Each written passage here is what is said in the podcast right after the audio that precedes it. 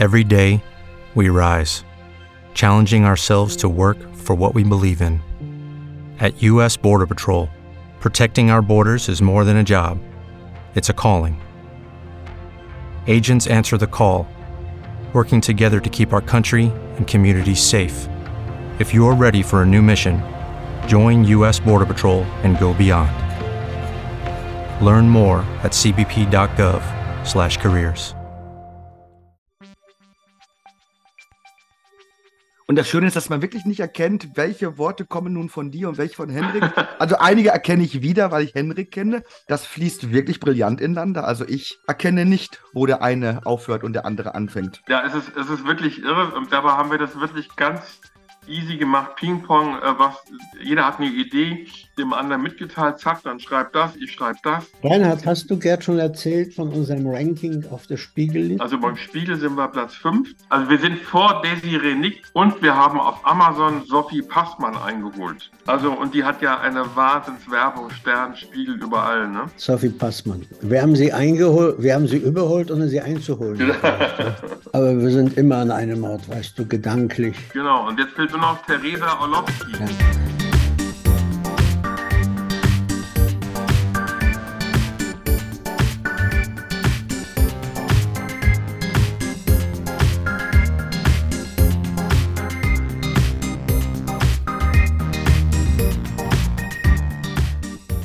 Sonntag, 24. September 2023. Willkommen bei Indubio, dem Podcast der Achse des Guten. Mein Name ist Gerd Bührmann. Wenn Deutsche etwas tun, dann gründlich. Wenn Vielfalt offiziell angesagt ist, wird sie konsequent umgesetzt und zwar auf allen Kanälen bei jeder Gelegenheit flächendeckend, ausnahmslos und unentrinnbar. Dabei spielt es keine Rolle, was Vielfalt bedeutet, denn im modernen Germanistan geht es ums Prinzip, dem die Anwendungsbereiche, Verwaltungsverordnungen und Durchführungsbestimmungen auf dem Fuße folgen wie das Amen der Predigt in der Kirche. Es ist ein Mantra einer Ersatzreligion in allen Lebenslagen. Zum Prinzip gehört, dass alle mitmachen, gedanklich einschwenken, sich unterhaken und in die Spur finden. Wer abseits steht, macht sich verdächtig. Erst recht all diejenigen, die Vielfalt mit Meinungsvielfalt verwechseln. Ein fatales neoliberales Missverständnis von Freiheit. In Wirklichkeit geht es um Einheit in Vielfalt und um Vielfalt in Einheit. Angepackt, mitgemacht, die Reihen festgeschlossen und der Zukunft zugewandt. Diese Worte kommen nicht von mir, sondern sie stammen aus dem Buch Durchs Irre Germanistan Notizen aus der Ampelrepublik von Henrik M. Broder und Reinhard Mohr. Und ich bin froh, dass beide Autoren heute hier sind. Hallo Reinhard, hallo Henrik. Hallo, guten Tag. Guten Tag, Shalom allerseits. Und Alaf, muss ich als Kölner auch noch immer hinterher sagen. Wir wollen ja der Vielfalt genügen. Henrik, was ist das für eine Vielfalt, die wir gerade in Germanistan erleben? Ich weiß es nicht. Ich glaube, wir zahlen einen Preis für die Vielfalt. Und der Preis heißt dann Einfalt. Und wenn ich mir angucke, worüber in Deutschland diskutiert wird, was hier die Menschen erregt, also eine Debatte für die Verblödung, obwohl das ja nicht aus Deutschland kommt, ist die Gender-Debatte. Sich an dieser Debatte zu beteiligen, ist ein Zeichen von intellektuellem Abstieg. Das kann man doch alles nicht ernst nehmen. Ich habe irgendwo gestern oder vorgestern habe ich irgendwo gehört, wie jemand von Feuerwehrmenschen sprach. Ich habe neulich im Radio Waldbesitzer und Waldbesitzerinnen gehört. Und das schönste Beispiel in diesem Wald der Wirrnisse war, als jemand, glaube ich, im ZDF von den Kommandanten und Kommandantinnen der Hamas sprach, nicht? wo ja bekanntlich die Parität auf militärischer Ebene schon lange eingeführt wurde. Ich weiß es nicht. Ich glaube wirklich, in diesem Land hat sich der Wahnsinn durchgesetzt. Und zwar auf allen Ebenen. Allein die Anwesenheit von Frau Faeser, von Frau Gleiwitz oder Geiwitz, diese geballte Inkompetenz in einem Kabinett muss höheren Ursprungs sein. Das kann sich kein Mensch ausgedacht haben. Ich will noch was zur Vielfalt sagen. Es ist sturzlangweilig, komplett humorlos weil man immer darauf achten muss, dass alle Minderheiten repräsentiert sind. Das ist ja überall inzwischen der Fall und daher kommt ja auch diese Mutlosigkeit, dass wir nicht einfach mal gegen diesen Trend wieder äh, Zeichen setzen und nicht umsonst wird jetzt vor alten Harald Schmidt-Sendungen gewarnt und selbst vor Sendungen, also mit Triggerwarnungen und selbst vor Sendungen vor alten von des Kabarettisten Gerd Dudenhöfer mit seiner Figur Heinz Becker äh, wird jetzt gewarnt, das könnte jemanden verletzen, obwohl genau Heinz Becker diesen typischen saarländischen Spießer gespielt hat, der natürlich merkwürdige Ansichten verbreitet hat. Aber die Leute verstehen auch in der ganzen Vielfalt und in ihrer Einfalt überhaupt keine Ironie mehr. Also ich glaube wirklich, dass Vielfalt zur Einfalt wird, hört man auch im Radio. Gerade hier in Berlin gibt es eben auch so einen Moderator, der will bloß nichts falsch machen. Alles muss korrekt sein. Und es ist sturzlangweilig und am Ende ist es auch komplett uninformativ. Ja, die Frage ist nur, woher das eigentlich kommt. Und auf die Frage, ich will gar nicht hochstapeln, habe ich keine Antwort. Das geht einfach nicht. Ich kann mich noch einen Auftritt der wunderbaren Ayan Hirsi Ali erinnern. Das ist die Somalierin, die inzwischen in Holland lebt, nein, in Amerika lebt. Sie hat lange in Holland gelebt, war dann Mitglied des holländischen Parlaments. Und sie hat mal einen, Vortrag in Berlin gehalten. Ich schätze, das ist 20 Jahre her. Und dieser Vortrag von Ayan Hirsi Ali begann mit dem Satz, I am here to defend the right to offend. Ich bin hier, um das Recht auf Beleidigung zu verteidigen. Und ich meine, was haben wir nicht alles erlebt? Das Beispiel von ewiger Gültigkeit sind ja die Karikaturen, die äh, Mohammed-Karikaturen. Wie lange liegt das her? 10, 15 Jahre. Ich habe völlig das Zeitgefühl verloren. Und damals gab es auch einen Aufstand. Es ging damit nicht los. Es gab schon früher solche Empörungswellen. Aber ich glaube, das war doch ein ganz wichtiger Einschnitt. Und ich konnte da in der Süddeutschen Zeitung zum Beispiel lesen, ausgerechnet in der Süddeutschen, ja, die Karikaturen, Karikaturen sind ja so schlecht. Ich meine, da wurde plötzlich das Recht auf künstlerische Freiheit gebunden an eine künstlerisch hohe Qualität. Und äh, Meinungsfreiheit wird inzwischen in Deutschland auch sauber differenziert. Es gibt richtige und falsche Meinungen. Richtige Meinungen genießen die Meinungsfreiheit, die falschen nicht. Da ist irgendwas abgebrochen, irgendwann, ich weiß nicht, ob es unter Merkel war oder wegen Merkel oder gegen Merkel, aber, ähm, und es wird schlimmer. Wenn das nur eine vorübergehende Erscheinung wäre, wäre das ja völlig okay. Aber heute werden falsche Meinungen sanktioniert. Äh, wir sitzen gerade, Rechtsanwalt Steinhöfel und ich sitzen gerade einem Fall für die Achse. Da geht es darum, ich sage das nur grob, ohne Details zu nennen, ein Ministerium des jetzigen Kabinetts hat einem Journalisten einen, eine einstweilige Verfügung geschickt, weil dieser Journalist etwas formuliert hat, das das Ministerium anders sieht. Das hat es in der Geschichte der Bundesrepublik noch nicht gegeben. Und die haben noch eine sehr prominente auswärtige Anwaltskanzlei eingeschaltet, weil alle Ministerien brauchen ja auswärtigen Sachverstand. Selber haben sie nicht genug Fachkräfte in ihren Reihen. Das nimmt zu. Das nimmt zu. Also ich glaube, wir erleben eine Wiedergeburt des Staates. Wir haben ein, Demokratie leben Programm, ich glaube im Haushalt des Familienministeriums, da bin ich mir nicht sicher. Und ich glaube, wir sind das einzige Land der freien Welt, in dem die Regierung dem Volk Demokratie und Manieren beibringt. normalerweise normalerweise geht es doch umgekehrt. Also keine Ahnung. Ich verfolge das streckenweise mit Vergnügen, weil es komisch ist. Aber das Vergnügen ist sehr kurzfristig. Danach falle ich ins Entsetzen. Aber ich hätte da gerade so spontan eine These. Vielleicht liegt es auch daran, dass die, das linke grüne Milieu, was ja früher den Sozialismus noch erkämpfen wollte, die Revolution auf ihre Fahnen geschrieben hat, inzwischen gemerkt hat, das ist doch ein verdammt großes Projekt, vor allen Dingen weltweit. Die dritte Welt muss man ja mit einbeziehen. Ja. Äh, che Guevara ist ja auch schon lange tot, Kuba ist komplett gescheitert und so weiter. Und dann verlegt man sich vielleicht, wenn man schon die Welt nicht radikal ändern kann, darauf, dass man darauf achtet, dass sie richtig beschrieben wird.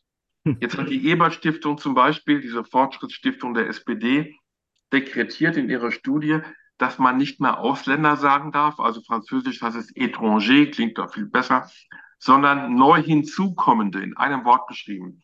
Also es gibt die hier länger schon Lebenden und jetzt gibt es die neu hinzukommenden. Der Effekt ist ja wie überall bei diesem Framing dieser deutschen Phrasendemokratie, dass man gar nichts mehr genau benennen kann. Also ich sage immer, dieser alte Spruch von Jakob Augstein, der kommt ja auch glaube ich, von, von Lassalle noch, äh, sagen, was ist. Hat sich inzwischen weitgehend gewendet in bloß nicht drüber reden. Entschuldigung, der unterbreche. Du meintest, du meinst es, äh, den Vater Augstein, weil du Jakob. Ja, Vater, ne, um Gottes Willen, Vater Augstein. Rudolf, äh, unser äh, Rudolf. Der auch sagte, der Spiegel ist im Zweifel links. Heute kann man sagen, der Spiegel ist immer links, jedenfalls linksgrün. Äh, aber es ist sozusagen erkennbar, also auch bei Beschreibungen von irgendwelchen ja. Verbrechen oder von irgendwelchen Vorfällen in, in, in Freibädern in diesem Sommer, dass man am besten nur sagt, ein junger Mann, 24 und eine Frau, 17 und so weiter. Man nennt nicht mehr die Umstände, man versucht gar nicht mehr erst wirklich rauszufinden, was passiert ist, weil es ja auch wieder Leute verletzen könnte oder verunsichern könnte, sondern man umschreibt alles nur noch mit so einer Wortwolke. Und ich glaube, das könnte so eine Art Ersatzhandlung sein für die Erfahrung doch der Linken äh, und Grünen, dass man die ganz große Weltrevolution nicht in diesem Leben mehr stemmen wird. Ja, ich glaube, ich glaube, du hast wirklich einen Punkt berührt. Es ist so äh, der Rückzug ins Kleinteilige, glaube ich. Mhm. Und du hast vollkommen recht, Che Guevara ist tot. Wenn man sich die ganzen Projekte der Linken anguckt, die wir ja noch miterlebt haben, ein Glück, dass wir sie nicht mitgestaltet haben. Also da ging es mal darum, die dritte Welt zu befreien. Dann musste man den Palästinensern helfen. Dann ging es um Kuba und Nicaragua. Dann fiel den Linken plötzlich ein Hoch. Es gibt ja noch Arbeiter in Deutschland, nicht? Und die muss man auch befreien. Es hat eigentlich nichts geklappt. Egal, was sich die linke Bewegung vielleicht gut gemeint haben könnte, was sie sich vorgenommen hat, die sind mit allem gescheitert. Und jetzt machen sie Wortfindungsspiele, Gebärende, mhm. nicht dazu neu gekommene, was auch immer. Und ich glaube, ich glaube wirklich, das ist nicht unbedingt der Rückzug ins Private, es ist der Rückzug ins Kleinteilige. Man tröstet sich, sagen wir es mal so, wer mal in die Formel 1 wollte und äh, nicht weit gekommen ist, der wird dann über einen Platz zwei im Seifenkistenrennen dankbar sein. Und diese Seifenkisten erleben wir jeden Tag. Nur ein, ein kleines Beispiel. Also mein absoluter Lieblingsministerin ist Frau Faeser, nicht wahr? Äh, aber Nummer zwei. Wir müssen uns zwei, beeilen, die ist nicht mal lange. Ja, ja, ich beeile mich. Ich schütte jeden Tag einen Eimer voller Liebe über sie aus, solange ich das noch kann. Und äh, Frau, die Nummer zwei auf der Liste ist unsere Wohnungsbauministerin. Die hat einen gerade so messianischen Satz gesagt. Es waren doch fürs letzte Jahr war doch geplant, 400.000 neue Wohnungen zu bauen. Und als sich das Jahr dem Ende näherte und klar wurde, das würde nicht klappen, sagte Frau Geiwitz diesen bedeutungsschwangeren Satz, wir werden dieses Ziel nie erreichen, aber wir halten daran fest. Ich glaube, das sind genau die Worte, das sind genau die Worte, die Moses sagte, als er das heilige Land aus der Ferne sah. Er war dann etwas enttäuscht vielleicht. Nach 40 Jahren wollte er endlich rein ins heilige Land. Dann hat Moses auch gesagt, wir werden das Ziel nie erreichen, aber ich halte daran fest. Ja, eine edle Attitüde. Und so ist die ganze Republik. Wir werden die Ziele nicht erreichen, aber wir halten daran fest. Das Elektroauto, ich gehe jede Wette ein. Ich wette meine Originalschriften von Karl Kraus. Ich wette, das Elektroauto wird der nächste Flop sein. Und dann wird schon Anzeichen und schon Artikel, ja.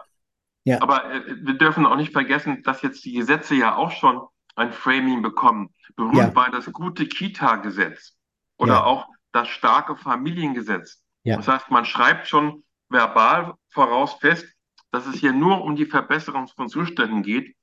Wobei wir jetzt natürlich merken, dass die Kitas sich eher verschlechtert haben. Wir haben immer mehr Kinder, auch durch die Migration, immer weniger Kita-Erzieherinnen und immer schlechtere Umstände, weil das Geld natürlich fehlt der Anspruch für jeden, einen Kita-Platz zu finden, ist natürlich überhaupt nicht einlösbar. Aber wir halten eben immer ein Ziel fest und wir haben die guten Ziele, die, das rettende Ufer immer im Auge. Ja. Genauso wie bei dem berühmten Lieferkettengesetz, wo man jetzt Unternehmen zwingt, bis, hinter, bis ins hinterste Bangladesch nachzuprüfen, ob irgendeine Glitsche, äh, die einen Teil zuliefert, dort die Menschenrechte und die Umwelt äh, einhält, was natürlich völlig unmöglich ist. Die Bürokratie wird so weiter noch gestärkt, aber man hat das gute Ziel schon mal formuliert. Und das ist eigentlich unser Thema in dem Buch, äh, dass wir sozusagen immer die Ebene haben, wo das Gute beschrieben wird, das ja. moralisch Richtige und unten drunter kommt kein Zug mehr an. Es fehlt an allen Ecken und Enden.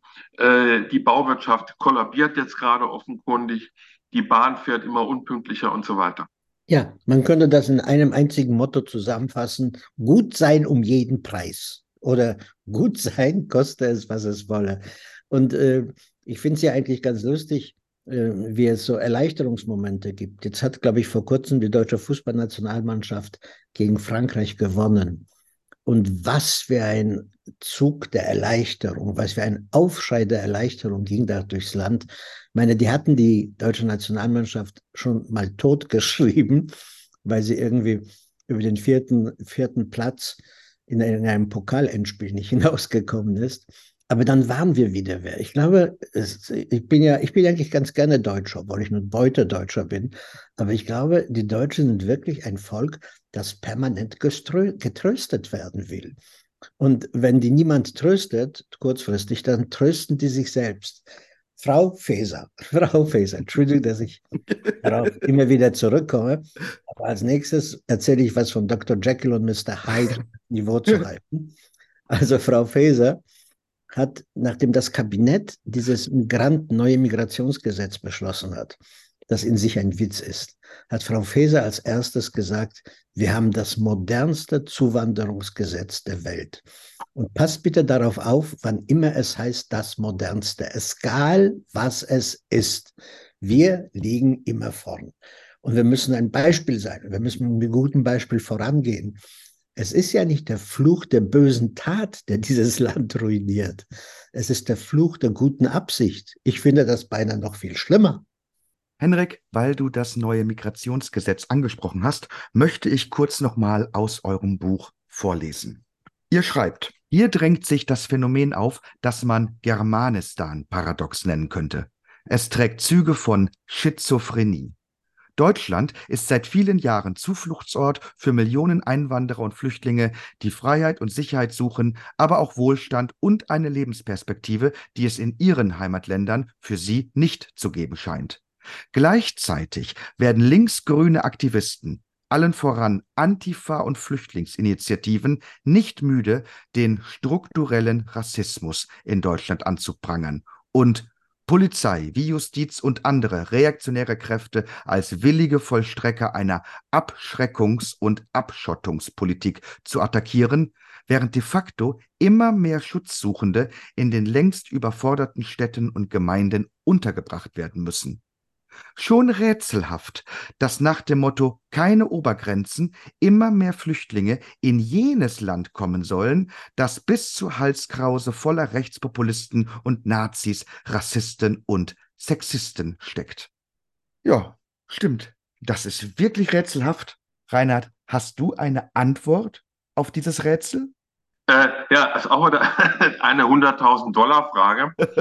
äh, ich glaube, das ist eine wahnsinnige Mischung aus moralischer Grundsatzhaltung und Wirklichkeitsverkennung. Wir haben ja auch wirklich Hunderttausende ja gehabt und haben sie teilweise noch, die helfen privat, zivilgesellschaftlich. Ja, bei der Flüchtlingshilfe sieht man ja in, in, in fast in jedem Dorf. Aber zugleich gibt es eben diese, dieses Bild, was auch durch Studien wie jetzt von der Ebert Stiftung schon wieder ähm, verstärkt wird. Es gibt einen immer stärkeren Rechtsdruck in Deutschland. Die Polizei ist auch irgendwie rassistisch, wenn da mal eine Chatgruppe auftaucht. Es ist, glaube ich, auch so ein Problem äh, des Selbsthasses. Also die Linke hat ja mit Patriotismus überhaupt nichts am Hut und auch mit Deutschland nicht, wie ja früher auch Robert Hake, Habeck selber gesagt hat. Und zugleich wollen sie die Leute hier reinholen. Äh, ich glaube, es ist irgendwie Art, so eine Art von Schuldbewusstsein, äh, postkolonialistisch gefärbt, dass man jetzt eine Schuld abträgt, indem man die Leute aus der dritten Welt hier massenweise reinholt und glaubt, dass man damit eine gute Tat vollbringt, obwohl man das Land, in das man sie reinholt, eigentlich in weiten Teilen sogar verachtet oder jedenfalls überhaupt nicht wertschätzt. Also ist es, glaube ich, eher so ein Problem, was viele Linke und Grüne haben, dass sie mit diesem Land, diesem Land Deutschland, mit all seinen Veränderungen immer noch nicht ihren Frieden gemacht haben. Es muss also immer noch irgendwie erzogen werden, verbessert werden. Und der berühmte alte Satz schwingt ja immer mit, liebe Ausländer, lasst uns mit den Deutschen nicht alleine. Ja, genau das ist es. Ich frage mich auch, wieso so viele Menschen in ein Land kommen wollen, wo sie allerlei Unbill ausgesetzt sind. Und wenn es dann an Beispielen für die Unbill mangelt, dann äh, haben die Soziologen der Uni Münster, glaube ich, oder Bielefeld, ja, wahrscheinlich was Bielefeld, diesen wunderbaren, wunderbaren Begriff eingeführt, struktureller Rassismus, struktureller Antifeminismus, struktureller Antisemitismus. Es gibt das alles im Land, das gibt es in jedem Land, aber aus Mangel an konkreten Belegen oder an Mangel an Hysterisierungsoptionen kommt dann das Wort strukturell davor. Äh, es gibt ein anderes Beispiel, die gruppenbezogene Menschenfeindlichkeit. Ich meine, das ist ein absolut genialer Begriff der neuen oder neuesten Soziologie. Als ich Soziologie studierte, gab es diesen Begriff noch nicht. Da hat man noch Max Weber gelesen und nicht Herrn Welzer. Äh, aber diese, diese Formulierung gruppenbezogene Menschenfeindlichkeit, ja, natürlich ist sie gruppenbezogen. Sie richtet sich doch nicht auf Eidechsen oder Weinbergschnecken. natürlich muss es Gruppen geben. Und das nimmt dann exzessive Formen an. Ich komme wieder kurz auf Frau Faeser zurück. Er hat mit Hilfe von Herrn Haldewank vom Bundesamt für Verfassungsschutz einen Tatbestand eingeführt, den es nicht gibt. Ein Tatbestand, der nirgendwo kodifiziert ist, nämlich die verfassungsschutzrelevante Diffamierung oder Verleumdung des Staates. Ich meine, ich meine, man kann, man kann gegen den Staat sein. Der größte Teil der Aufklärung besteht darin, dass Leute gegen den Staat waren. Mein Lieblingsbuch ist von Henry David Thoreau über die Pflicht zum zivilen Ungehorsam. Es geht im Buch nur darum, wie man dem Staat so Sand ins Getriebe streuen muss. 1848 geschrieben oder erschienen. In dem Jahr ist die Frankfurter Paulskirche bei uns gescheitert. Und äh, du hast hier durchweg, du hast hier durchgeht, durchweg Euphemismen, Wortschöpfungen, Neu, Neuwortschöpfungen, die einfach nur dazu dienen, die Wirklichkeit zu verschleiern. Mein Lieblingsbegriff aktuell ist Sondervermögen. Mhm. Sondervermögen. Jetzt, jetzt, nachdem das Sondervermögen seit zwei Jahren im Gespräch ist oder noch länger, hat der Bundesrechnungshof darauf aufmerksam gemacht, großartige Erkenntnis, es müsste eigentlich Sonderschulden heißen. Wir schreiben das auf der Achse seit Jahren. Sondervermögen. Schulden werden zu Vermögen, zu Vermögen umgedichtet. Die Mauer, die Berliner, die deutsche Mauer, das war der antifaschistische Schutzwall. Und die Idee, Europa von den Juden zu befreien, war die Endlösung der Judenfrage. Also dieses Land hatte auch eine euphemistische Geschichte, eine Geschichte der Wortakrobatik. Und die geht munter weiter. Reinhard hat es eben erwähnt, mir viel. Ich habe das nicht im Kopf gehabt. So das gute, das gute Familiengesetz oder das schlechte Kita-Gesetz oder was diese ausgedacht haben. Es gibt, und das ist der Gipfel in, an, der, an der Stelle, das Klimaschutzgesetz. Das Klimaschutzgesetz. Ich meine, ein Volk, das ein Prozent der Weltbevölkerung ausmacht, und für zwei Prozent der CO2-Emissionen verantwortlich ist, glaubt, es könnte dem Klima seinen Willen aufzwingen. Wie nennt man das? Ist Megalomania das Richtige dafür oder ist es noch kränker? Ja, das ist so eine Art, eine Art von Größenwahn, der sich dann immer mit dem Moralismus gleichzeitig äh, ein, ein Wettrennen liefert, gilt ja auch für dieses herrliche Gesetz, weiß nicht, wie es genau heißt, der Kindergrundsicherung, die ja äh, eigentlich zum, ähm, zum Ziel hat, die Sache zu vereinfachen, ähm, also mit diesen ganzen Kindergeldhilfen und sonst was. Inzwischen stellt sich raus, es wird alles teurer, komplizierter und letztlich völlig unhandhabbar. Deswegen ist das Gesetz ja auch immer noch nicht ähm, wirklich ähm, äh, vorgelegt und beschlossen. Aber das hat man eben als Prinzip überall, dass wir sozusagen allen helfen wollen. Niemand soll zurückgelassen werden. Zusammenhalt.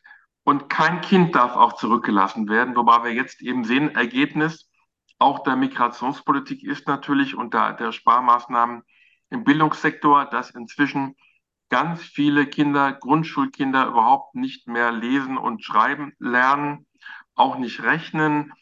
Äh, und das auch wahrscheinlich dann viele von Ihnen später nicht mehr lernen werden.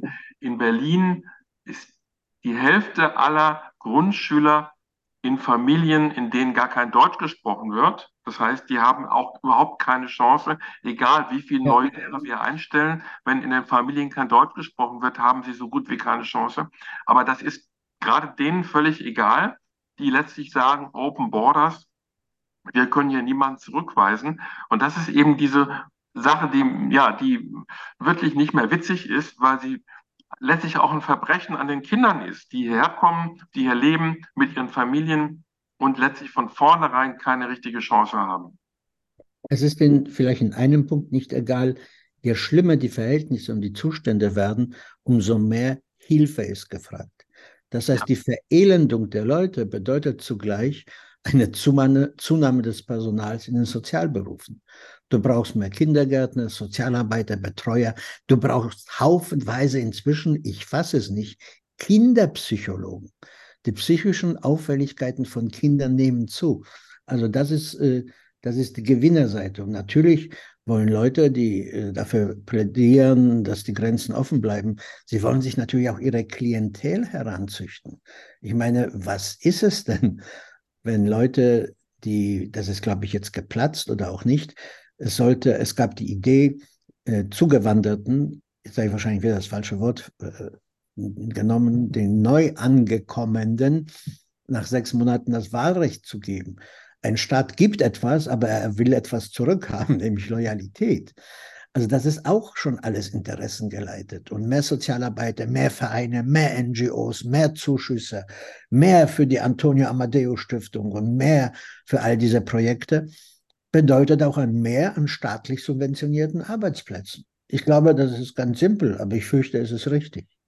Vergiss nicht den paritätischen Wohlfahrtsverband genau. mit Herrn Schneider mit diesen Megakoteletten, ja. der äh, Jahr für Jahr die wachsende Armut beklagt. Entschuldige, Entschuldige. ist ja auch schon ein Parameter ja. und aber gar nicht darüber spricht, woher das wohl kommen mag, dass ja. immer mehr Kinder Probleme bekommen, weil wir eben hunderttausende zugewanderte Kinder haben, die natürlich erstmal ganz unten anfangen müssen. Ja. Also das ist alles äh, eine ungeheure äh, suggestive Realitätsverweigerung, die aber, glaube ich, langsam doch immer mehr Leuten aufstößt, auffällt und man sieht es in den äh, ähm, Umfragen zu den Wahlen äh, auch schon äh, schwere Spuren hinterlässt. Ja, hoffen wir. Es gibt äh, aber ähm, sozusagen einen, einen Prozess, der fürchte ich, fürchte ich nicht aufhören wird. Äh, hier wird permanent, hier wird permanent ein Zusammenhang zwischen Ursache und Wirkung verleugnet. Mhm. Inzwischen, wenn es Berichte gibt über Schlägereien in Städten und das heißt Gruppen junger Männer, wissen alle, was gemeint ist, nicht? Aber das eine entscheidende Wort, das M-Wort, Migrant, was auch immer, das fällt nicht. Nur ein Beispiel. Es gibt seit Jahren das Phänomen, entschuldige das verharmlosende Wort, Messerstecherei. Und erst seit kurzem gibt es Polizeistatistiken dazu. Und der Verdacht, die Zunahme der Messerstechereien könnte was mit Zunahme der Migration haben, der Verdacht hat sich erhärtet. Aber er wird immer noch geleugnet. Ich habe neulich einen Polizeipressesprecher gehört. Es ging um irgendeinen größeren Krawall zwischen zwei Gruppen von Menschen, deren Herkunft sogar genannt wurde. Und der Polizeipressesprecher sagte, das, was da passiert ist, hat nichts mit dem ethnischen oder migrantischen Hintergrund zu tun. Es sind eben junge Männer. Meine bestimmte Unbequemlichkeiten und Wahrheiten zu akzeptieren ist nicht einfach. Aber hier wird es von vorne herein geleugnet. Jetzt setzt sich langsam doch die Einsicht durch, dass die Messerkultur doch was mit der Zuwanderung zu tun hat. Das Gleiche gilt zum Beispiel für Schulleistungen. Für Schulleistungen. Es gibt ein Absenken der Schulleistungen. Das muss man nicht lange erklären. Wenn es keine Sprache gibt oder die Sprache in der Schule wird nur noch von einer Minderheit der Schüler gesprochen, dann sinken die Leistungen. Was anderes ist gar nicht möglich. Und es gibt Gegenbeispiele. Wir haben doch diese Integrationsprobleme nicht gehabt, wenn ich mich richtig erinnere, nachdem Tausende oder Zehntausende von Vietnamesen ins Land geholt worden sind, die Rupert Neudeck mit seiner Cap Anamur-Aktion gerettet hat. Kann sein, dass ich mich täusche. In meinem Alter darf man das schon. Aber ich kann mich an nichts Ähnliches erinnern, dass es plötzlich völlige außer, außer Rand und Band geratene Schulen gab, wo die Lehrer Hilfebriefe an die Regierung schreiben. Ja, aber da hast du dann natürlich wieder das Problem, wenn, wenn jemand wie Friedrich Merz äh, einmal in der Talkshow ja. kurz im Kontext von kleinen Paschas spricht, ist die Hölle los, ja. wird, er, wird er beschimpft als Rassist und äh, äh, dann merkt man aber nach ein paar Monaten, ah, im Görlitzer Park zum Beispiel diese Vergewaltigung äh, dieser Frau, die sich als Georgierin herausstellt, die mit ihrem ja. georgischen Ehemann dort sich aufgehalten hat. Diese Vergewaltigung ist begangen worden, nicht nur von äh, drei oder vier schwarzen Dealern, sondern auch noch von Asylbewerbern, die auch noch rechtskräftig abgelehnt waren seit Jahren und noch alle mehrfach vorbestraft waren. Ja. Jetzt fragt man sich dann immer, was machen eigentlich dann unsere Behörden? Wenn solche Leute nicht abgeschoben werden, wer dann überhaupt noch? Du kannst die Abschiebung vergessen. Es gibt 300.000 Leute, die eigentlich abgeschoben werden müssten.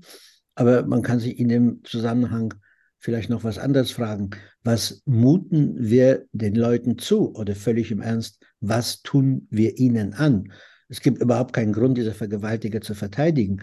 Aber die Umstände, unter denen sie leben, die muss man sich mal näher angucken. Die sind kaserniert, das sind in der Tat junge, junge Männer vor allem, man sieht nur wenige junge Frauen.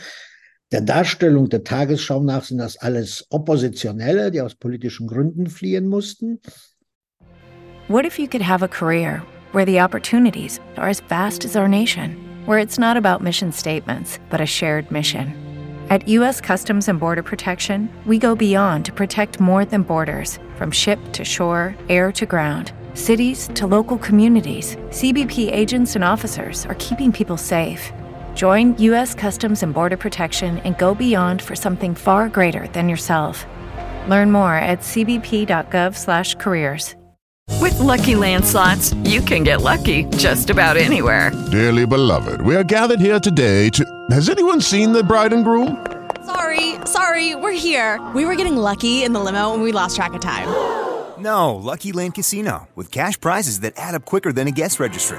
In that case, I pronounce you lucky. Play for free at LuckyLandSlots.com. Daily bonuses are waiting. No purchase necessary. Void were prohibited by law. 18 plus. Terms and conditions apply. See website for details.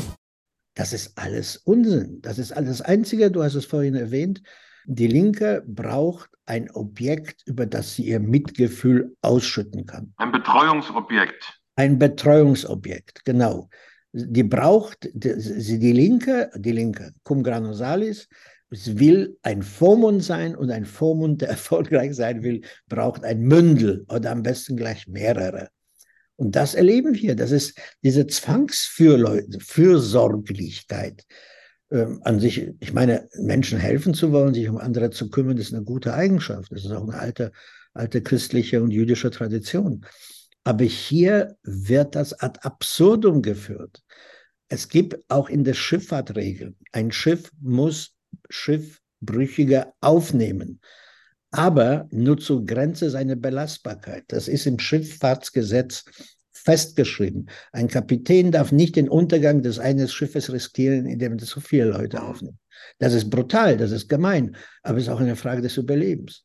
Und hier, ich meine, diese Idee, dass man Menschen aus Seenot rettet, man rettet nicht Menschen aus Seenot, man rettet Menschen, die leichtfertig genug waren und von Schlepper verführt wurden, in Schlauchboote zu steigen.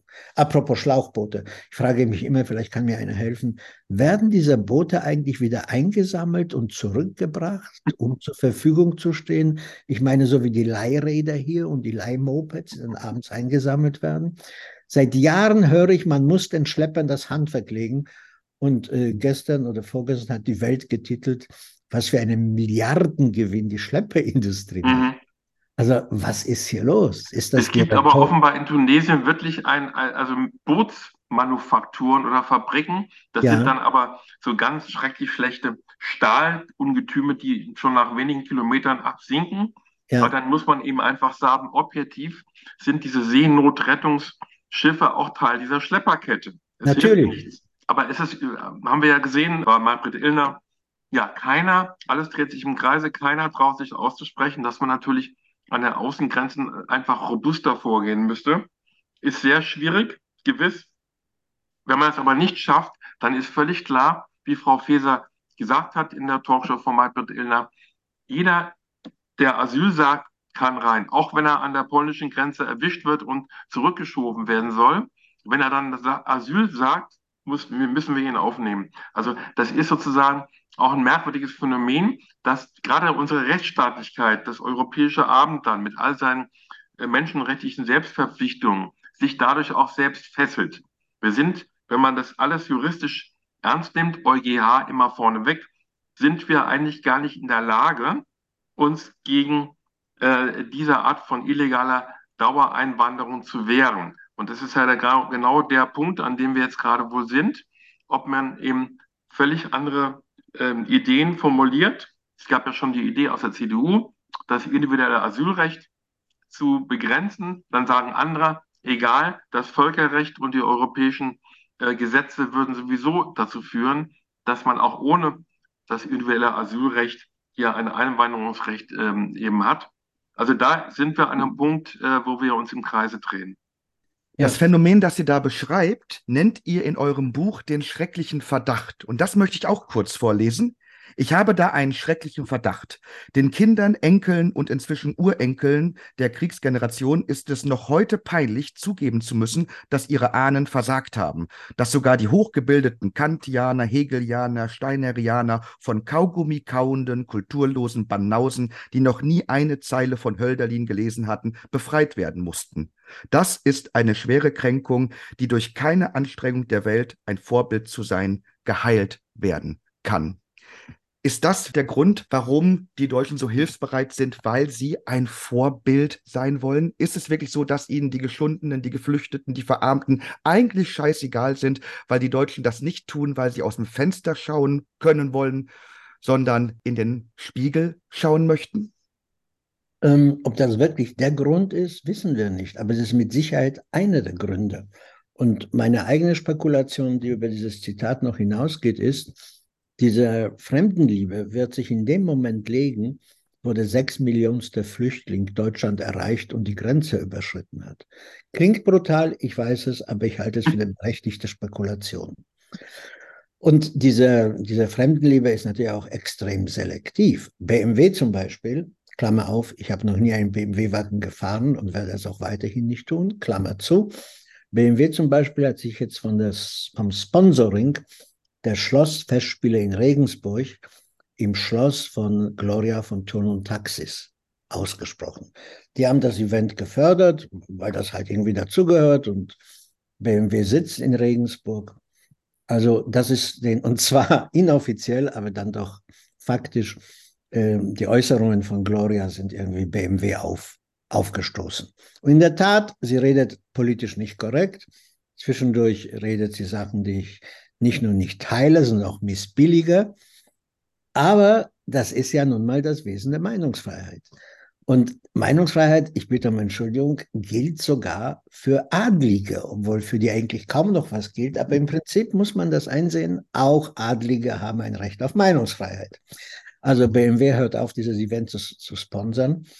Gibt es irgendwie eine Erklärung von BMW, dass es sich aus dem China-Geschäft zurückziehen will, wegen der nicht so guten Behandlung der Uiguren dort zum Beispiel. Oder wegen Tibet oder wegen Tibet, was auch immer. Genau. Ja, oder wegen hm, der Möglichkeit, dass China demnächst äh, Taiwan wieder in die Heimat zurückholen wird. Nein, das gibt es alles nicht. Das heißt, diese Menschengüte, diese Menschenliebe, die Menschenfreundlichkeit, die hat ein Prinzip. Sie geht immer den Weg des geringsten Widerstandes. Und, und eine Adligen, äh, die übrigens äh, bei dem Festival nichts weiter tut, als ihr Gelände zur Verfügung zu stellen. Das ist alles. Sie macht nicht mal das Programm.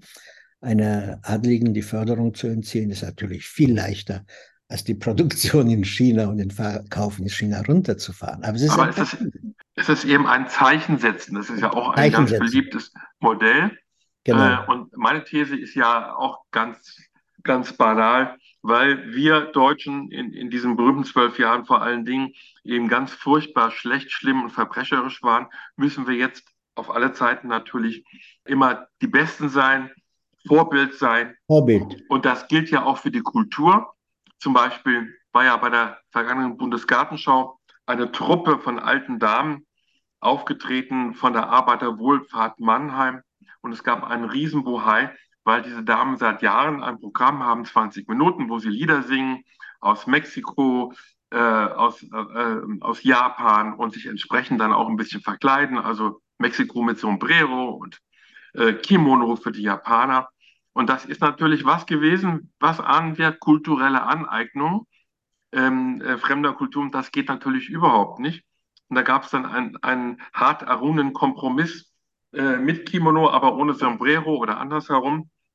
Und äh, da habe ich in dem Buch äh, darüber einen kleinen Text geschrieben und ich muss es einfach aussprechen. Es gibt ja wunderbare Lieder von Katharina Valente über Mexiko, aber auch eben diesen wunderbaren Song von Mickey Krause mit dem Titel Finger in Po Mexiko, der auf Mallorca äh, gegrölt wurde. Und dann kam einem am Ende der Gedanke, wenn jetzt ein Japaner auf dem Oktoberfest bayerisches Bier trinkt, eine Lederhose anzieht und vielleicht noch ein Bett im Kornfeld von Jürgen Drews singt, was ist das dann, bitteschön? Also, so geht's nicht. Also man das sieht daran, es ist alles so absurd. Deswegen haben wir ja auch äh, viele Texte, würde ich sagen, drin, über die man wirklich herzlich lachen kann. Aber leider ist es eben alles nicht nur zum Lachen. Nein, aber immerhin, ich glaube, ich komme darauf zu sprechen, bevor du es tust, Gerd. Das wollen wir mit diesem Buch erreichen. Wir möchten alt, berühmt und reich werden. Sehr gut. Beim ersten Punkt, beim Altwerden, sind wir schon gut vorangekommen. An den anderen arbeiten wir noch. Nein, wir möchten wirklich was. Wir sind, wir sind die Chronisten. Man könnte auch sagen, wir sind die Streckenwärter und wir schauen, was alles für ein Mist so aus dem Zug, aus dem Zug fällt und den sammeln wir dann ein und machen daraus, daraus Texte. Und die Geschichte mit der, wir möchten einfach Sachen festhalten. Das war eigentlich immer das Beste an Literatur oder auch am Journalismus, dass man Sachen davor bewahrt hat, in der Kanalisation zu verschwinden. Aber eins der schönsten, eine der schönsten Geschichten ist gerade das, was, was Rainer erzählt hat, kulturelle Aneignung. Ich meine, es ist alles kulturelle Aneignung. Dass wir in zentral beheizten Häusern leben, und das Klo nicht auf halber Treppe ist und in die Wohnung integriert wurde, das ist auch kulturelle Aneignung, weil so haben die Germanen vor tausend Jahren nicht gelebt, nicht wahr? Da gab es auch noch kein Jacuzzi im Bad. Es ist eigentlich alles kulturelle Aneignung. Falafel essen ist kulturelle Aneignung. Sushi essen, Jeans tragen, das ist alles kulturelle Aneignung. Und wie kommen Leute überhaupt dazu, anderen zu sagen, was sie sich aneignen dürfen oder nicht? Ich meine, ich bin ein Prototyp für kulturelle Aneignung. Ich habe Deutsch gelernt. Ich habe Deutsch gelernt und äh, ich war noch nie in einem Integrationskurs. Das habe ich, das ich dann selbst besorgt. Aber ich habe mir alles angeeignet, im wörtlichen Sinne des Wortes. Meine Eltern, glaube ich, wussten nicht, wer Heinrich Heine war. Ich habe ihn dann gelesen. Also kulturelle Aneignung ist auch sehr Schönes. Übrigens, äh, unsere Kultureliten sind durchaus für das, was man früher Mischehe bezeichnet hat. Und zwar nicht nur Mischehe zwischen Mann und Frau, sondern auch zwischen Frau und Frau, Mann und Mann. Inzwischen wird es wahrscheinlich auch Fetisch-Mischehen geben. Man wird sein Fahrrad heiraten dürfen oder seine Kaffeemaschine. In Japan gibt es schon die Möglichkeit, sich selbst zu heiraten. Daran habe ich auch schon gedacht. Aber allein, dass das Wort kulturelle Aneignung, ich meine, das kommt auch nicht aus Deutschland, das ist Cultural Appropriation, das kommt leider, viel von diesem Unsinn kommt ja leider aus Amerika. Ja, aber weil das alte deutsche Wort dafür nicht mehr so sexy klingt, Rassenschande. Ja, genau das. Obwohl, obwohl, obwohl, Gerd, du bist knapp dran, wirklich, obwohl mein Freund Leon de Winter immer sagt, es gibt nur zwei Sachen, die Völker zusammenbringen. Fußball und Rassenschande. genau. Ja, sagt Leon de Winter und hat recht damit. Ja. Genau. Es gibt eine Stelle in dem Buch, darüber möchte ich sprechen, da wo ihr euch mit der Heimat auseinandersetzt und natürlich auch die Frage stellt, was ist überhaupt Heimat? Und wir haben schon darüber gesprochen, dass gerade in Deutschland die Menschen mit ihrem Vaterland, mit dem Patriotismus hadern, dass es Schulen gibt, wo nicht mal mehr die deutsche Sprache mehrheitlich gesprochen wird. Und am Ende findet ihr eine Definition in der französischen Sprache, nämlich die Franzosen definieren Heimat l'endroit où l'on se sent chez soi. Der Ort, wo man sich zu Hause fühlt. Das Interessante aber an diesem Satz ist chez soi, was zu Hause heißt, bedeutet auch bei sich selbst. Das heißt, der Satz bedeutet eigentlich auch der Ort, wo man sich bei sich selbst fühlt. Und das finde ich eine unglaublich spannende Definition von Heimat, denn Heimat ist ja all das, was ich mir nicht ausgesucht habe. Ich habe mir nicht ausgesucht, von meinen Eltern geboren zu werden, in der deutschen Sprache großgezogen zu werden, in der christlichen Religion großgezogen zu werden. Ich habe mir das Haus nicht ausgesucht, in dem ich groß geworden bin, die Tiere und die Berge und die Seen drumherum, aber irgendwann habe ich mich in diesem Selbst wohlgefühlt. Das ist der Ort, wo ich mich wohlfühle.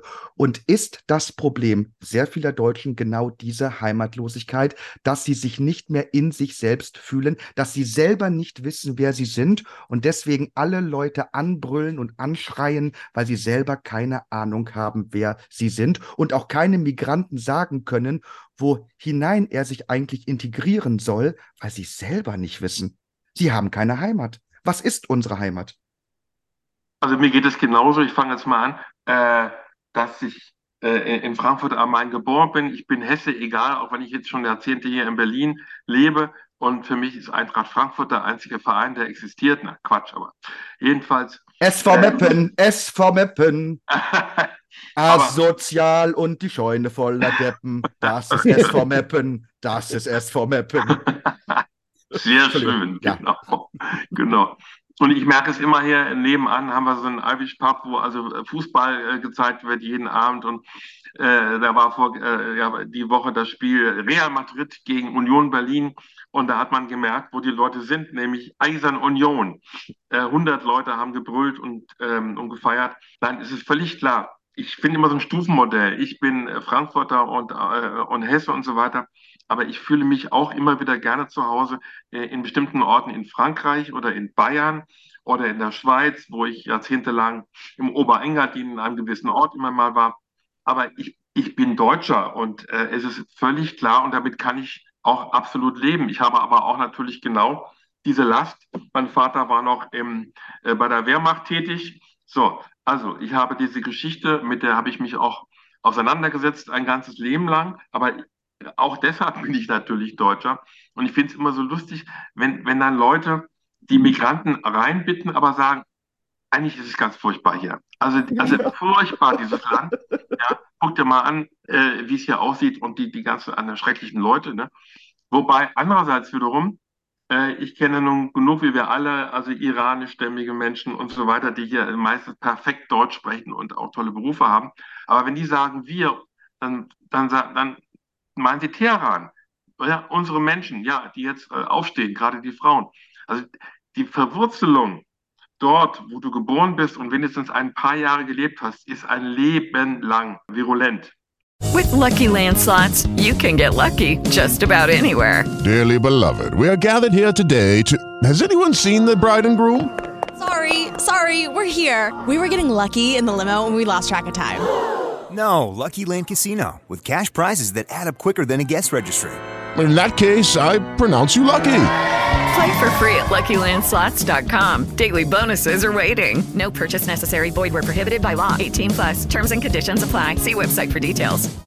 Hello, it is Ryan, and we could all use an extra bright spot in our day, couldn't we? Just to make up for things like sitting in traffic, doing the dishes, counting your steps, you know, all the mundane stuff. That is why I'm such a big fan of Chumba Casino. Chumba Casino has all your favorite social casino style games that you can play for free anytime, anywhere with daily bonuses. That should brighten your day a little. Actually, a lot. So sign up now at chumbacasino.com. That's chumbacasino.com. No purchase necessary. BGW. Void were prohibited by law. See terms and conditions 18 plus. Und du kannst viele andere provisorische Heimaten, also Schießwar zu Hause finden. Aber bei dir selber bist du immer Iraner, Iraker, Syrer. Das werden auch viele Syrer hier noch merken. Egal wie sie hier integriert sind, sie werden immer auch Syrer bleiben. Und das ist eben ein Problem, aber es ist auch eine Wahrheit. Aber das Schlimme ist ja wirklich hier in Deutschland, dass viele Deutsche, die hier geboren sind und hier ihr ganzes Leben verbracht haben, damit hadern, mit diesem Land immer noch hadern. Ja, was im Prinzip eigentlich ganz gesund ist, weil ich finde, man muss dem Land, in dem man lebt, sehr kritisch eingestellt werden. Wir haben schon darüber gesprochen. Aber hier ist es ein, ein pathologisches Phänomen. wobei, wobei wir als Deutsche einen prima Ausweg haben. Ich kenne nur Leute wie dich, die sagen, ich bin Hesse und andere sind Bayern.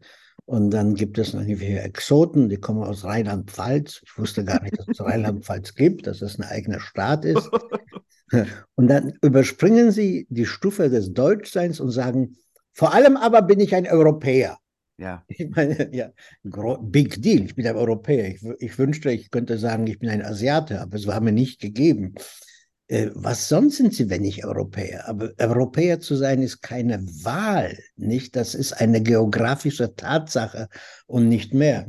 Und ich habe schon so manche Party gesprengt, indem ich zwischendurch laut gerufen habe, bin ich denn der einzige stolze Deutsche hier? Ja, dann, ja, es macht auch Spaß, wirklich. Also es ist nicht alles so schlimm. Man kann daraus einen Unterhaltungsfaktor ziehen. Aber diese, diese wirklich Unbeheimatung der Deutschen, über die du gesprochen hast, weißt du was? Ich glaube, die wäre auch ohne das Dritte Reich passiert. Irgendwie die Suche nach dem Glück und die Suche nach der Suche und das Ja, Heinrich Heiner ist ja auch ein Stichwort und viele Ja. andere. Ja. Aber man, man merkt ja immer, ich merke, wenn ich Deutscher bin, dass ich mich, dass ich mich schäme, unter anderem für Frau Faeser jetzt. Oder Ja. wenn die Eintracht verloren hat, schlecht gespielt hat.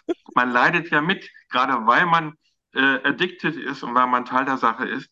Dann kann man ja auch wie ein Rohrspatz schimpfen, ja, und sich erregen. Das ist ja, Ja. genau die Das Verbindung, gehört die dazu. Ja, ja, das gehört dazu. Aber wisst ihr, was ich nicht verstehe? Dass gerade jetzt, wo wir auch in der Ampelkoalition sehr viele Politiker haben, die sagen, ich kann mit Deutschland nichts anfangen, mir bedeutet das nichts, die mit Deutschland hadern, dass diese Politiker in der Ampelkoalition es jetzt sind, die zum Beispiel ein Land kreiert haben, wo ein Student, der geschrieben hat, ich kann mit dem Drecksstaat nichts anfangen, weil er sich unglaublich darüber aufgeregt hat, dass er aufgrund der Corona-Maßnahmen seine Großmutter nicht besuchen konnte, jetzt eine Strafe von 1500 Euro aufgebrummt bekommen hat, weil er Deutschland einen Drecksstaat genannt hat. Oder Frau Faeser, die jetzt sagen möchte, die Artikulation der Delegitimierung des Staates soll schon unter Strafe gestellt werden. Und dann setzt sie das auch noch in einen Kontext, wo sie sagt, ach ja, und übrigens auch noch Beweislastumkehr. Also wenn Ja. wir das Gefühl haben, da gibt es irgendeinen Beamten, der hadert mit dem Deutschsein, dann soll der erstmal beweisen, ein guter Deutscher zu sein.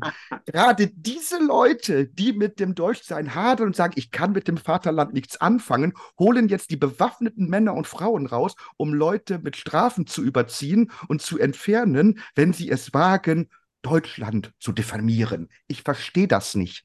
da du, da du die Politiker erwähnst, also es gibt Momente, wo ich mich auch schäme, wirklich. Und zwar nicht bei all den Dokumentationen über das Dritte Reich, sondern ich schäme mich, wenn eine junge Bundestagsabgeordnete, die gleich nach ihrem Amtsantritt uns alle, uns alle darüber informiert hat, dass sie bisexuell ist. Eine Frage, die ich mir seit Jahren stelle, ist die Frau wirklich? Ja, ich bin immer, ich kriege immer so, ich bin immer sehr mm, aufmerksam und kriege ganz große Ohren, wenn jemand Fragen beantwortet, die nicht gestellt wurden. Das finde ich immer ein wirklichen Indikator. Also, die Frau ist, glaube ich, Emily Feser oder Fester oder Fester, was? Emilia Fester. Emilia Heißen Fester. nicht alle Feser. Es sind nicht alle Feser, aber weißt du, die handeln alle so. Deswegen wird es uns vereinfachen, alles vereinfachen, die bei einem Namen zu nennen. Die kann mit Bismarck nichts anfangen. Es gab ein Interview mit ihr und da fiel irgendwie der Name Bismarck und sie fragte, wer ist das? Und der ratlose Interviewer versuchte noch nachzuhelfen sagte, nach ihm ist mal ein hm, Hering genannt worden.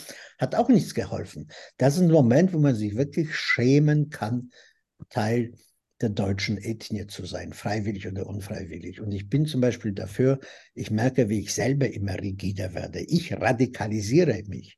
Ich bin eigentlich schon ein Fall für den Verfassungsschutz. Ja, ich radikalisiere mich. Ich möchte zum Beispiel, dass jemand, der in den Bundestag gewählt werden möchte, eine kleine politische Prüfung ablegt. Und dazu würde auch die Frage gehören, wer war Bismarck? Ich würde nicht fragen, wann war die Schlacht bei den bei den Düppeler Schanzen. Das würde ich nicht fragen. Das ist mir schon zu spezifisch. Aber ich würde die Frage stellen, was ist Gewaltenteilung? Nicht? Welche Aufgabe hat das Bundesverfassungsgericht?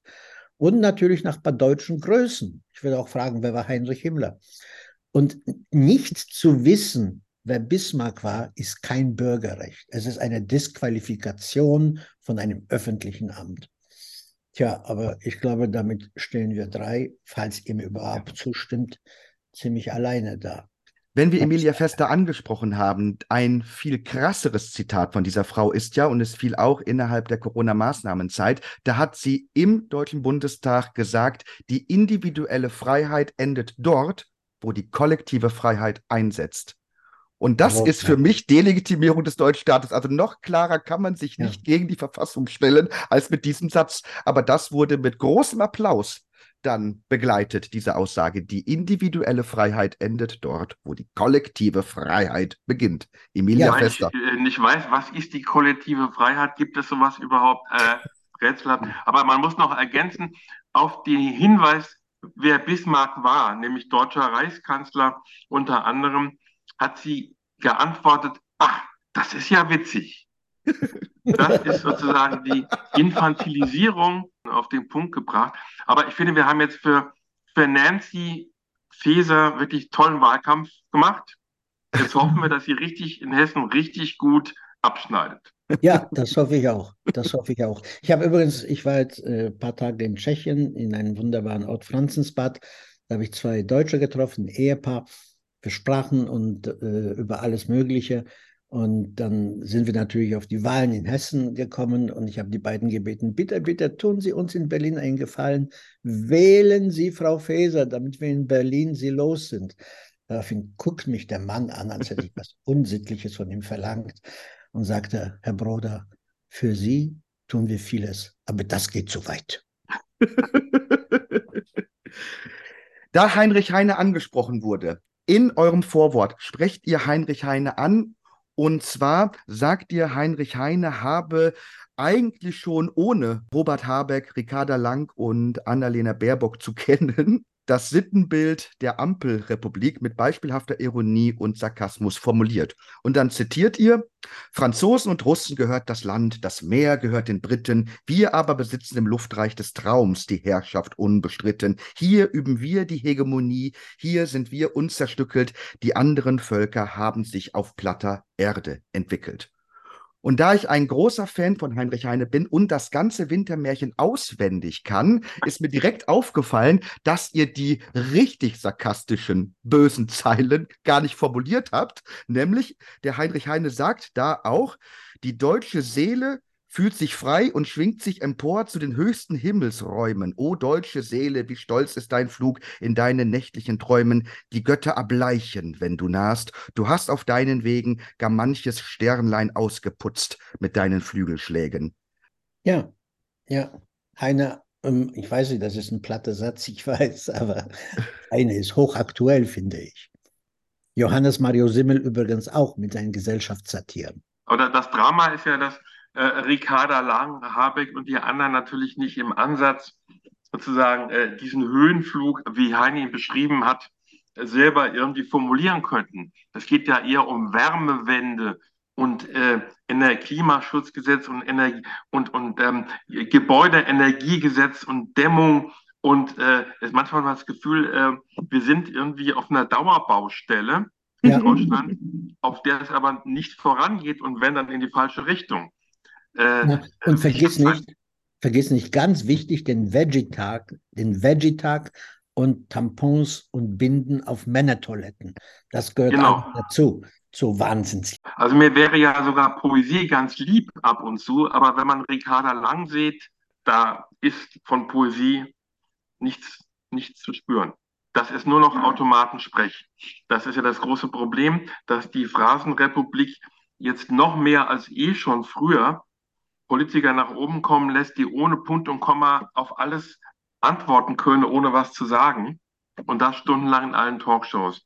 Äh, und da gab es früher, würde ich schon sagen, in der Generation vor 20, 30, 40 Jahren noch ein paar andere Politiker, die noch eine Struktur hatten, ein Charisma, ein Profil, auch eine Kante.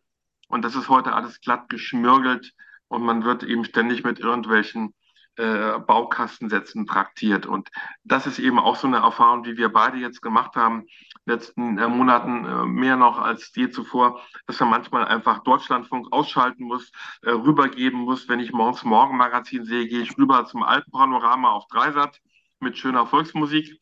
Äh, da sieht man die wunderbaren im Winter weißen Berggipfel es ist manchmal nicht mehr auszuhalten. Aber wir bleiben trotzdem, also zumindest was mich betrifft, in einer gewissen Weise optimistisch. Es wird jetzt wirklich richtig lustig und spannend werden in den nächsten Monaten, wie äh, Ideologie auf Wirklichkeit trifft, wie und wann es zum Knall kommt, gerade auch ja, bei der Energiepolitik wie bei der Migrationspolitik. Und wir sehen ja die nächsten Wahlen vor uns. Da werden wir sehen, wie sie ausgehen. Übrigens interessant ist aber trotzdem, Reinhard, die Gelassenheit, mit der unsere etablierten Politiker verfolgen, was hier passiert. Also ein Albtraum, wenn nicht Olaf Scholz wäre, ja, wenn, ja. wenn, if, just in case, wenn nicht Olaf Scholz wäre, dann äh, würde ich wirklich, na, er kann es nicht, ich kann es auch nicht, würde ich graue Haare bekommen. Er hat keine mehr, ich bin schon grau, aber mir würden die Haare zu Berge stehen, wenn ich hören würde, dass die AfD vier oder fünf Prozentpunkte Vorsprung vor der SPD hat. Meine, ja. egal wie man zu der einen oder anderen Partei steht, das ist ungeheuerlich. Das ist die älteste deutsche Partei und so sehr wir sie heute beschimpfen, sie hat ihre Verdienste. Nicht? Ich sage nur Otto Wels, die SPD ist wehrlos, aber nicht ehrlos. Dieser Satz hat Geschichte gemacht für die SPD. Und er hat irgendwie, kann er noch gut schlafen. Ich weiß nicht, wie seine Verdauung funktioniert oder ob er noch Appetit hat.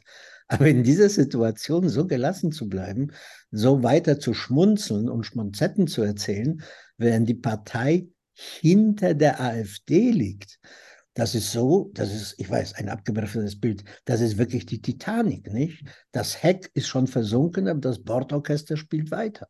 Wie schafft er das? Muss sagen, es ringt mir eine gewisse Bewunderung ab. Vielleicht haben wir heute einfach das verlernt, was wir in den 70er Jahren noch konnten, denn ihr beschreibt die 70er Jahre in eurem Buch wie folgt und mit diesem Zitat möchte ich das heutige Gespräch beenden. Ihr schreibt, über die 70er Jahre des vergangenen Jahrhunderts kann man viel Schlechtes sagen. Schlaghosen, Ölkrise, Olympiamassaker in München, RAF-Terror, lila Latzhosen, James Last, aber und Erich Honecker als SED-Generalsekretär. Aber es wurde nach Leibeskräften gestritten und diskutiert, ja auch geschrien, protestiert, demonstriert und aggressiv ideologischer Unsinn verbreitet. Aber es war was los. Großartig. Wenigstens war was los. Wenn auch Sie Spaß haben an diesen Zeilen und Sie noch mehr lesen möchten, haben Sie die Möglichkeit, indem Sie sich einfach das Buch kaufen. Es trägt den Titel Durchs irre Germanistan, Notizen aus der Ampelrepublik von Henrik M. Broder und Reinhard Mohr.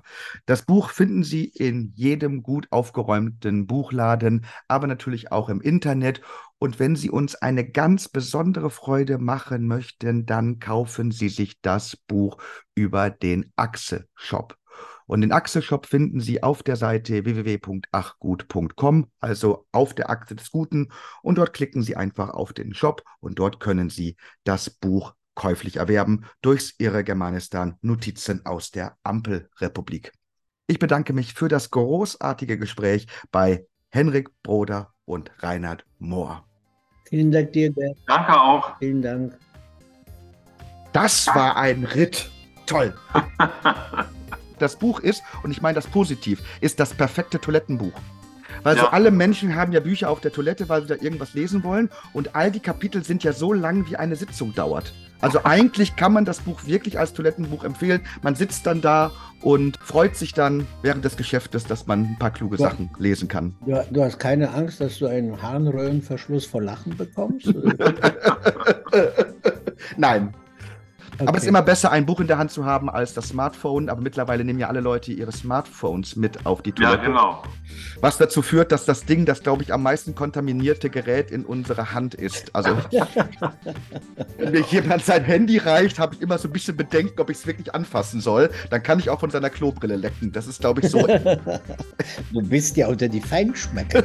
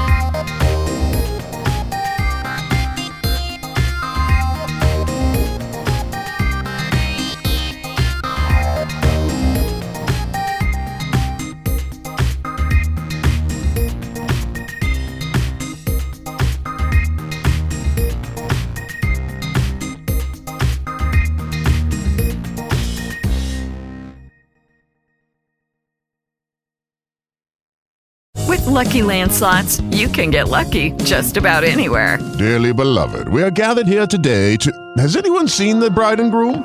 Sorry, sorry, we're here. We were getting lucky in the limo and we lost track of time. No, Lucky Land Casino, with cash prizes that add up quicker than a guest registry. In that case, I pronounce you lucky. Play for free at LuckyLandSlots.com. Daily bonuses are waiting. No purchase necessary. Void where prohibited by law. 18 plus. Terms and conditions apply. See website for details.